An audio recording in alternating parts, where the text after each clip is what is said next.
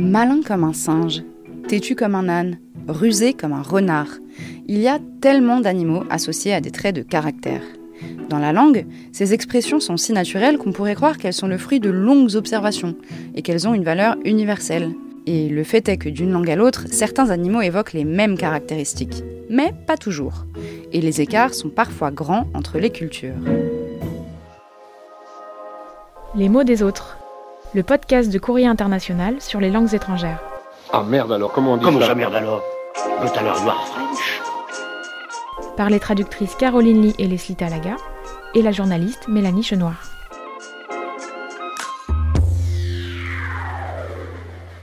Quand on parle animaux et traits de personnalité, l'un des premiers qui vient à l'esprit, c'est probablement le cochon, et son caractère réputé difficile. En français, par exemple, on est sale, gros, sous ou bête comme un cochon. Et plus récemment, le hashtag Balance ton porc n'a rien de flatteur non plus, puisqu'il vise des hommes qui n'ont toujours pas intégré que les droits des individus ne sont pas proportionnels à leur taux de testostérone. C'est vrai que dans pas mal de langues, l'épithète cochon n'est pas un compliment. En anglais, par exemple, les Pigs Les cochons, donc, c'est le surnom des policiers, en tout cas quand on n'est pas de leur côté. L'expression est apparue au Royaume-Uni au début du 19e siècle. Sans surprise, elle est d'abord employée dans les bas-fonds de la société et désigne surtout les policiers corrompus. Avec le temps, son sens s'est élargi pour désigner de manière péjorative l'ensemble des dépositaires de l'autorité publique. À chaque fois que je sortais mon chien et qu'on croisait la police, mon chien il était obligé de faire. L'image fonctionne également en suédois. Dans cette langue-là aussi, un gris, c'est-à-dire un cochon, c'est un policier. Mais ce qui est marrant, c'est qu'il existe deux mots pour dire cochon en suédois, et chacun a un usage très différent. Gris, c'est le terme issu du norrois.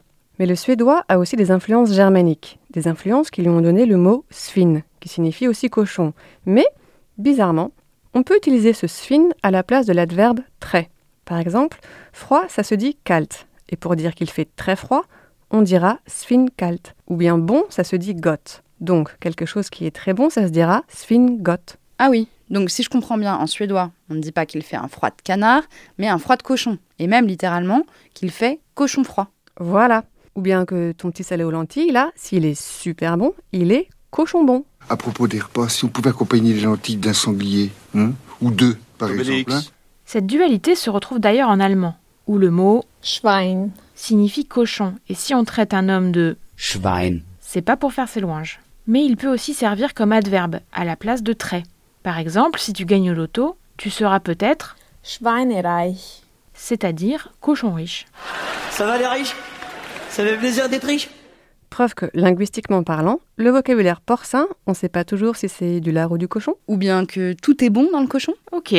Merci pour ce petit bingo des expressions. Ça vous embête pas si on revient à nos moutons?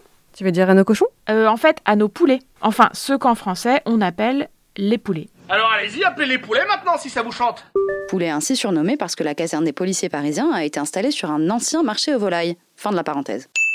Alors que l'anglais et le suédois semblent souligner l'aspect sale, souillé des policiers corrompus, en allemand et au Québec, il semblerait que ce soit plutôt le manque de raffinement des forces de l'ordre qui retient l'attention, puisqu'on les surnomme Die Bullen.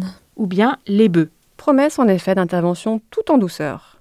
Cela dit, il y a aussi des animaux plus petits et plus habiles qui sont tout aussi mal vus. Par exemple, les rats.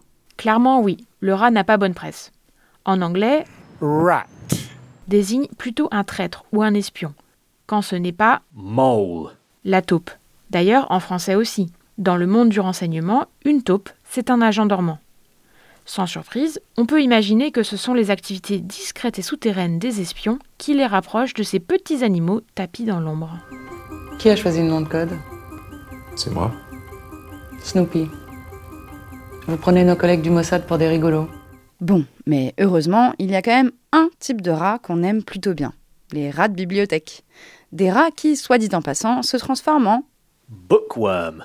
en anglais, c'est-à-dire en vers de livres. Génial, tu vas pouvoir aider Harry. Il doit faire des recherches à la bibliothèque. Et oui, je veux parler du genre de personnes qui, en faisant des recherches sur les termes rat et taupe, découvrent au détour d'une page que le Mole. anglais est un cousin linguistique de notre mulot et qu'il nous a donné la moleskine, littéralement la peau de taupe. Moleskin. Ce tissu enduit qui recouvre les carnets où le dit rat de bibliothèque note fiévreusement ce genre de découverte. Bien, et je vais t'arrêter là parce que je vois venir le hors-piste et on a dit que l'épisode du coq à l'âne, c'était pour demain. Si cet épisode vous a plu, n'hésitez pas à vous abonner, à mettre une note, un commentaire ou même à nous écrire. Vous pouvez aussi retrouver l'intégralité des épisodes précédents sur le site et la nouvelle appli de Courrier International. Et nous, on vous dit merci. Dankeschön. Thank you for listening.